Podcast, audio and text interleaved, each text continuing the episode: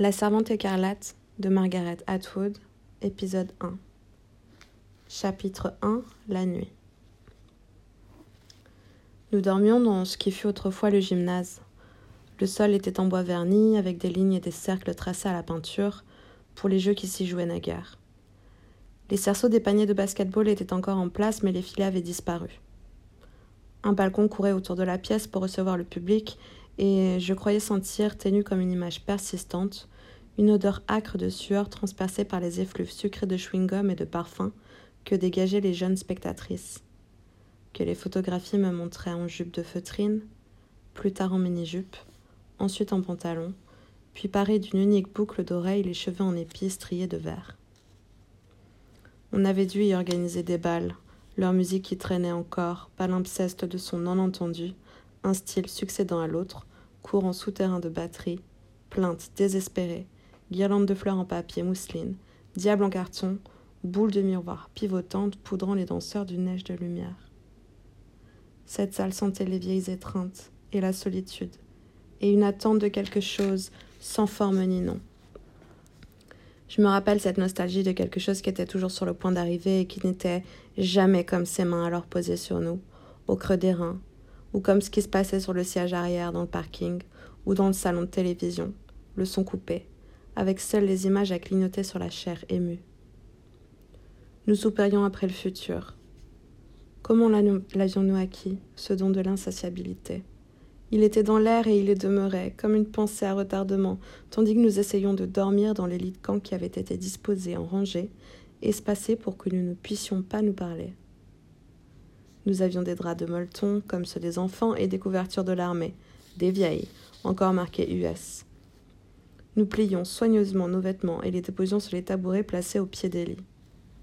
La lumière était en veilleuse, mais pas éteinte. Tante Sarah et tante Elisabeth patrouillaient. Un aiguillon électrique à bétail était suspendu par une lanière à leur ceinture de cuir.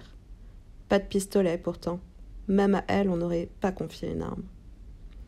Les revolvers étaient réservés aux gardes, triés spécialement parmi les anges. Les gardes n'étaient pas autorisés à entrer dans le bâtiment sauf sur appel, et nous n'étions pas autorisés à en sortir, sauf pour nos promenades, deux fois par jour, à faire deux par deux le tour du terrain de football, qui était maintenant entouré d'une clôture en maillon de chêne, surmontée de fils de fer barbelés. Les anges se tenaient à l'extérieur, le dos vers nous. Ils étaient pour nous des objets de peur, mais d'autres choses aussi. Si seulement ils voulaient bien regarder, si seulement nous pouvions leur parler. Quelque chose pourrait être échangé, pensions-nous, quelque, quelque arrangement conclu, quelque marché. Nous avions encore nos corps. Tel était notre fantasme. Nous apprîmes à murmurer presque sans bruit. Dans la demi-obscurité, nous pouvions étendre les bras quand les tantes ne regardaient pas, et nous toucher la main à travers l'espace. Nous apprîmes à lire sur les lèvres, la tête à plat sur le lit tournée sur le côté, à nous entre-observer la bouche.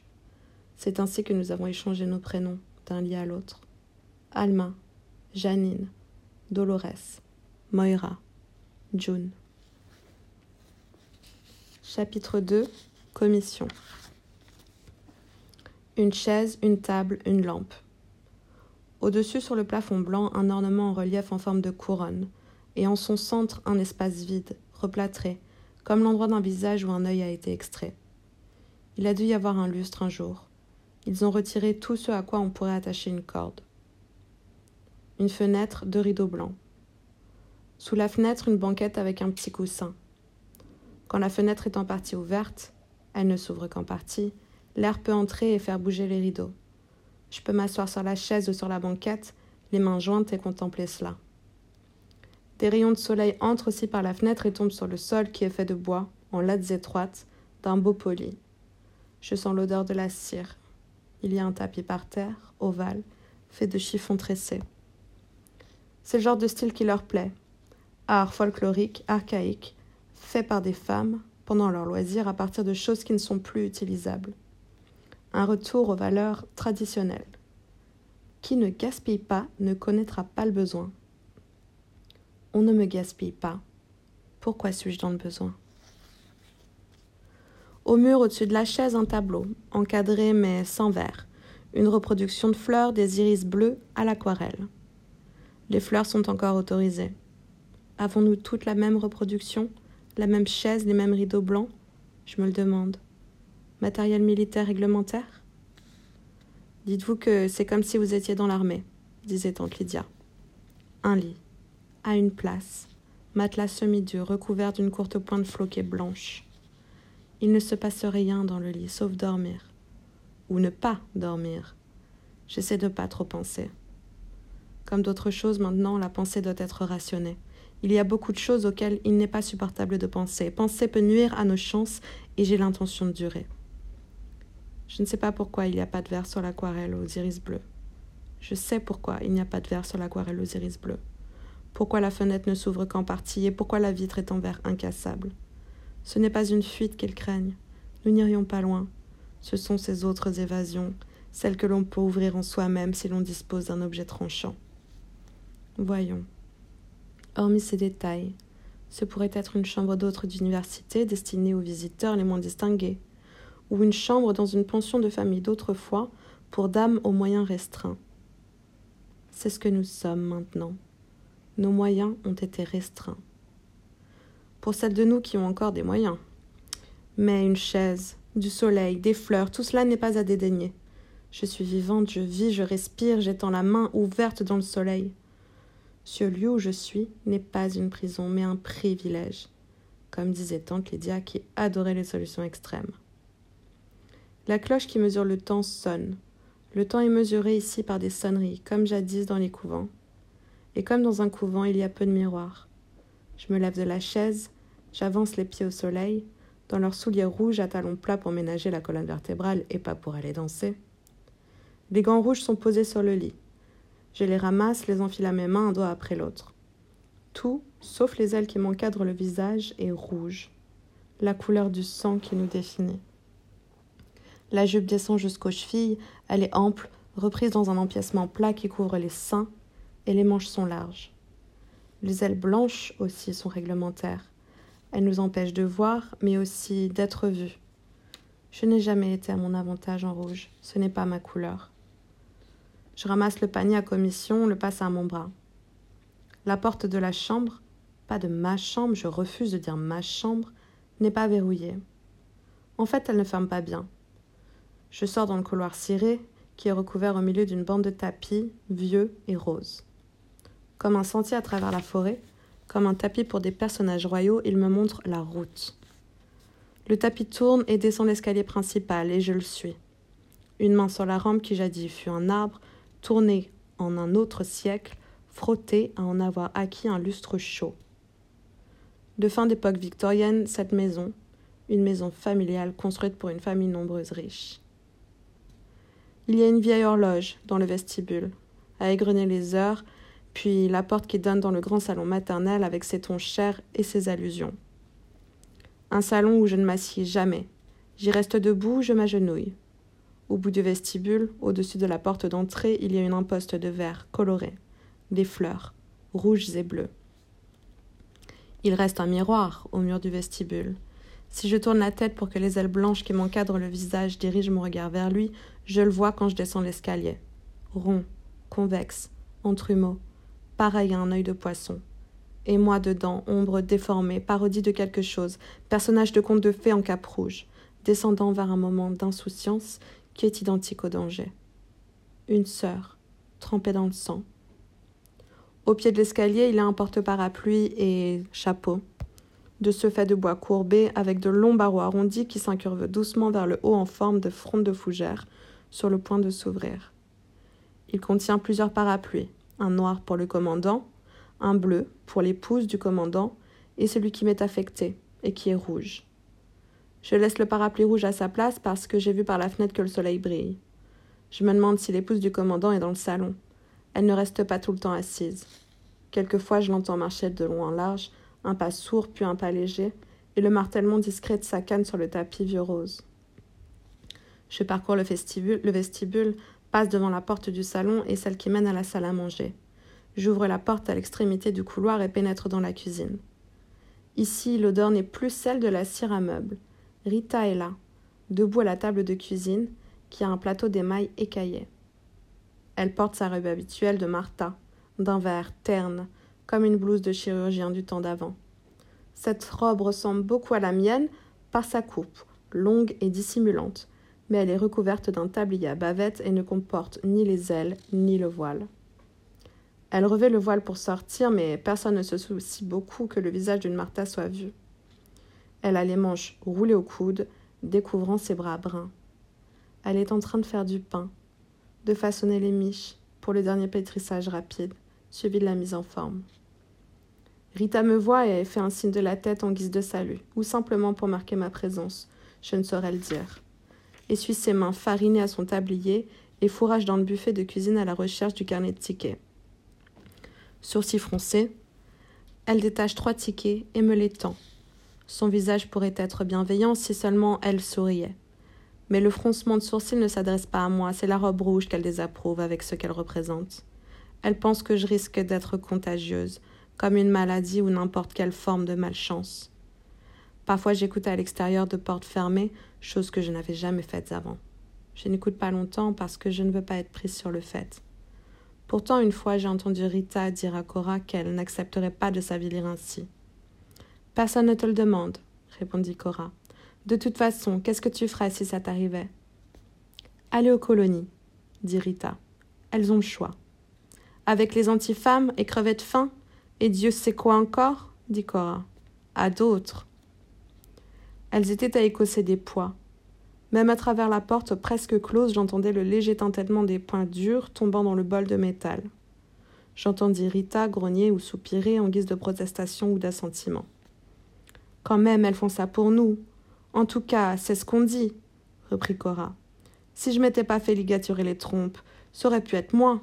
Si j'avais, disons, dix ans de moins. C'est pas si terrible que ça. C'est pas ce qu'on appellerait du travail pénible. Plutôt elle que moi, fit Rita et j'ouvris la porte. Leur visage était comme sont les visages de femmes qui ont parlé de vous derrière votre dos et croient que vous les avez entendus. Gênés, mais un peu insolents. Comme si c'était leur droit. Ce jour-là, Cora fut plus aimable avec moi que d'habitude, et Rita plus revêche. Aujourd'hui, malgré le visage fermé de Rita et ses lèvres serrées, j'aurais aimé rester ici dans la cuisine. Cora aurait pu entrer, venant d'un autre endroit de la maison avec sa bouteille d'essence de citron et son chiffon à poussière, et Rita aurait fait du café. Dans les maisons des commandants, il y a encore du vrai café. Et nous nous serions assises à la table de cuisine de Rita, qui ne lui appartient pas plus que ne m'appartient ma table. Et nous aurions causé, de douleurs et de courbatures, de maladies, nos pieds, notre dos, toute la série de mauvais tours que nos corps, tels des enfants indisciplinés, peuvent nous jouer. Nous aurions hoché la tête pour ponctuer les dires les unes des autres, et montrer que oui, nous connaissons bien tout cela. Nous aurions changé des remèdes et tenté de nous surpasser mutuellement dans la litanie de nos misères physiques. Doucement nous nous serions plaintes, à voix basse, sur un ton mineur et mélancolique, comme des pigeons sur les bords des gouttières. Je vois exactement ce que tu veux dire, aurions-nous murmuré. Ou, expression curieuse que l'on entend encore parfois dans la bouche des personnes âgées, j'entends bien d'où tu viens comme si la voix elle-même était une voyageuse arrivant d'un endroit lointain. Ce qui serait le cas, ce qui est le cas. Comme je méprisais ces conversations. Maintenant je soupire après elles. Au moins nous parlions, un échange du moins. Où nous aurions cancané. Les Marthas savent des choses, elles parlent entre elles, font circuler les nouvelles officieuses d'une maison à l'autre. Comme moi, elles écoutent aux portes sans doute, et voient des choses, même les yeux ailleurs. Je les, ai, je entendus faire parfois. J'ai saisi des bouffées de leurs conversations privées. Morné qu'il était. Ou l'a piqué avec une aiguille à tricoter en plein dans le ventre. La jalousie sûrement qui la rongeait. Ou féroce. C'est du récurrent pour les WC qu'elle a utilisé. Ça a marché à merveille, pourtant on croirait qu'il l'aurait senti. Il devait être fin sous, mais elle s'est fait pincer quand même. Ou j'aurais aidé Rita à faire du pain, plongeant les mains dans cette chaleur résistante et douce qui ressemble tant à de la chair. J'ai faim de toucher quelque chose d'autre que du tissu ou du bois. J'ai faim de commettre l'acte de toucher. Mais même si je le demandais, même à supposer que je viole l'étiquette à ce point, Rita ne le permettrait pas. Elle aurait trop peur. Les Martha ne sont pas censés fraterniser avec nous. Fraterniser signifie se comporter comme un frère. C'est Luc qui me l'a dit Il disait qu'il n'existe pas de mot correspondant pour signifier se comporter comme une sœur. Il faudrait dire sororiser, d'après lui. Ça vient du latin. Il aimait savoir ce genre de détails, les origines des mots, les usages curieux. Je le taquinais à propos de sa pédanterie. Je prends les tickets dans la main tendue de Rita. Il porte des images qui représentent des choses contre quoi on peut les échanger. Une douzaine d'œufs, un morceau de fromage, un objet brun qui est censé représenter un steak. Je les range dans la poche à glissière de ma manche, là où je garde mon laissez-passer. Dites-leur bien frais, les œufs, fait-elle. Pas comme la dernière fois, et dites-leur un poulet, pas une poule. Dites-leur pour qui c'est, et ils ne vous colleront pas n'importe quoi. Je réponds. Très bien. Je ne souris pas. Pourquoi l'attirer dans une amitié? Je sors par la porte de derrière et me trouve dans le jardin, qui est vaste et bien entretenu. Une pelouse au milieu, un saule, pleurant des chatons, tout autour des plates-bandes de fleurs où les jonquilles maintenant se fanent, et où les tulipes ouvrent leurs calices et répandent de la couleur. Les tulipes sont rouges, d'un cramoisi plus foncé vers la tige, comme si on les avait coupées là et qu'elles commençaient à se cicatriser. Le jardin est le domaine de l'épouse du commandant. En regardant par ma fenêtre aux vides incassables, je l'y ai souvent vu. Les genoux sur un coussin, un voile bleu pâle jeté sur son chapeau de jardinier à large bord, un panier à ses côtés garni de sécateurs et de bouts de ficelle pour attacher les fleurs en place. Un gardien affecté au service du commandant assure le gros bêchage. L'épouse du commandant dirige les opérations en pointant avec sa canne. Beaucoup d'épouses ont des jardins. Cela leur donne quelque chose à organiser, à entretenir et à soigner. J'ai eu un jardin autrefois. Je me rappelle l'odeur de la terre retournée, les formes rebondies des bulbes tenus dans les mains, plénitude, le bruissement sec, avec des graines filant entre les doigts. Le temps pouvait passer plus vite ainsi. Parfois, l'épouse du commandant fait apporter un fauteuil et reste juste assise, dans son jardin. De loin, cela ressemble à de la paix. Elle n'est pas là maintenant, et je commence à me demander où elle est. Je n'aime pas tomber sur l'épouse du commandant à l'improviste. Peut-être coûte-t-elle dans le salon, le pied gauche sur un tabouret à cause de son arthrite. Ou bien elle tricote pour les anges qui sont au front. J'ai peine à croire que les anges aient besoin de ces écharpes. De toute façon, celles que fabrique l'épouse du commandant sont trop surchargées. Elle dédaigne le motif croix et étoile qu'utilisent beaucoup des autres épouses. Ce n'est pas excitant. Des sapins défilent le long des bouts de ces écharpes, ou des aigles ou des personnages humanoïdes guindés, un garçon, une fille, un garçon, une fille, ce ne sont pas des écharpes pour des hommes adultes, mais pour des enfants. Parfois je pense que ces écharpes ne sont pas du tout expédiées aux anges, mais détricotées et reconstituées en écheveaux, qui seront retricotées à leur tour. Peut-être est-ce juste une activité destinée à occuper les épouses, à leur donner le sentiment d'être utile. Mais j'envie son tricot à l'épouse du commandant. C'est bon d'avoir des objectifs modestes qui peuvent facilement être atteints. Pourquoi m'envie-t-elle? Elle ne m'adresse pas la parole, sauf si elle ne veut pas l'éviter. Je suis pour elle un reproche et une nécessité. Nous étions face à face pour la première fois il y a cinq semaines lorsque j'ai rejoint ma présente affectation. Le gardien de mon poste précédent m'a amené jusqu'à la porte principale. Le premier jour, nous sommes autorisés à passer par la porte principale, mais ensuite nous devons utiliser celle de derrière. Les choses ne sont pas encore fixées, c'est trop tôt, Personne n'est au clair quant à notre statut exact. Par la suite, ce sera toujours la porte principale, soit toujours la porte de service. Tante Lydia disait qu'elle faisait campagne pour la porte principale. C'est une situation honorifique que la vôtre, disait-elle. Le gardien a tiré la sonnette pour moi, mais avant que ne s'écoule le temps nécessaire pour que quelqu'un l'entende et vienne rapidement répondre, la porte s'est ouverte de l'intérieur. Elle devait être à guetter derrière. Je m'attendais à voir une Martha, mais c'était elle dans sa longue robe bleue pâle, sans méprise possible. Alors vous êtes la nouvelle, a-t-elle dit. Elle ne s'est pas écartée pour me laisser rentrer, elle est restée plantée là, dans l'encadrement de la porte, à me bloquer le passage. Elle voulait me faire sentir que je ne pouvais pas pénétrer dans la maison sans qu'elle ne m'y invite. On se bouscule de nos jours pour garder pareille prise de pied. J'ai répondu oui. Laissez cela sur la terrasse. Ceci au gardien qui portait ma valise. La valise était en vinyle rouge et guère volumineuse. Il y avait un autre sac contenant la cape d'hiver et des robes plus chaudes, mais il devait arriver plus tard. Le gardien a déposé la valise et la salué, puis j'ai entendu ses pas derrière moi s'éloigner sur le chemin, et le déclic de la grille principale, et j'ai eu l'impression qu'un bras protecteur se retirait. le seuil d'une nouvelle maison est un lieu solitaire. Elle a attendu que la voiture démarre et parte. Je ne regardais pas son visage, mais la portion de sa personne que je pouvais voir en gardant la tête baissée. La taille bleue, épaissie, sa main gauche sur le pommeau d'ivoire de sa canne, les gros diamants à l'annulaire qui avaient dû être un jour jolis et étaient encore joliment soignés, l'ongle au bout du doigt noueux élégamment limé en une pointe arrondie. C'était comme un sourire ironique, à ce doigt, comme quelque chose qui se moquait d'elle. Elle a dit Vous feriez aussi bien d'entrer. Elle m'a tourné le dos et a claudiqué le long du vestibule. Fermez la porte derrière vous. J'ai traîné la valise rouge à l'intérieur comme elle le souhaitait sans doute, puis j'ai fermé la porte. Tante Lydia disait qu'il valait mieux ne pas parler, à moins qu'elle ne vous pose une question directe. Essayez de voir les choses de leur point de vue, disait-elle, les mains jointes et étroitement serrées, avec son sourire nerveux, implorant. Ce n'est pas facile pour elle.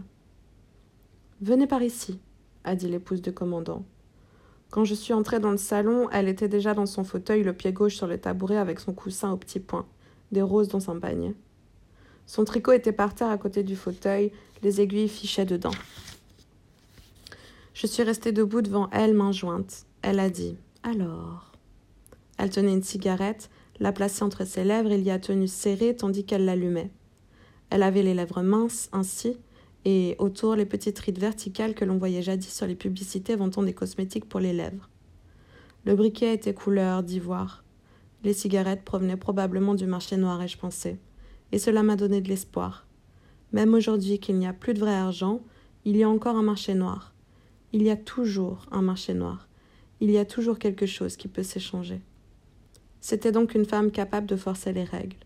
Mais que possédais-je, moi, à échanger? Je regardais la cigarette avec envie. Pour moi, de même que l'alcool et le café, les cigarettes sont interdites.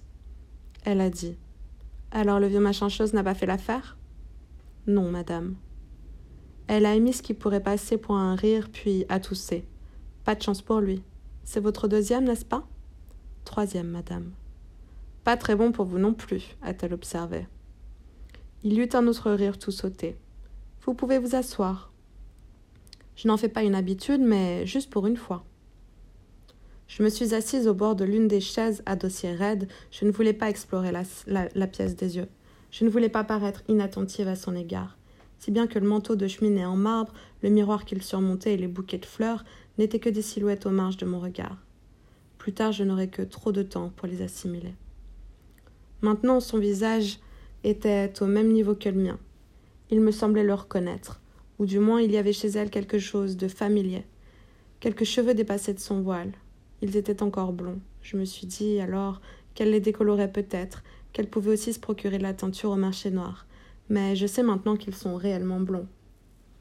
Elle avait les sourcils épilés jusqu'à ne laisser que de minces traits arqués, ce qui lui donnait en permanence l'air surpris ou indigné ou inquisiteur, comme celui qu'aurait un enfant effarouché mais en dessous ses paupières paraissaient fatiguées. En revanche, pas ses yeux, qui étaient du bleu uniforme et hostile d'ancienne de plein été sous un soleil brillant. Un bleu qui vous exclut. Son nez avait dû être un jour ce que l'on qualifiait alors de mignon, mais il était trop petit pour son visage. Son visage n'était pas gros mais grand. Deux rides descendaient des coins de sa bouche, entre elles le menton, crispé comme un poing. Elle a dit je souhaite vous voir aussi peu que possible. Je suppose que vous êtes dans les mêmes dispositions à mon égard. Je n'ai pas répondu car un oui aurait été une insolence, un non une contradiction. Elle a poursuivi. Je sais que vous n'êtes pas idiote. Elle a inhalé, soufflé la fumée. En ce qui me concerne, ceci n'est qu'une simple transaction commerciale. Mais quand on me crée des ennuis, j'en crée en retour. C'est bien compris? Oui, madame. Ne m'appelez pas madame, a-t-elle dit avec agacement. Vous n'êtes pas une Martha. Je ne lui ai pas demandé comment j'étais censée l'appeler parce que je voyais qu'elle espérait que je n'aurais jamais l'occasion de l'appeler de quelque nom que ce fût.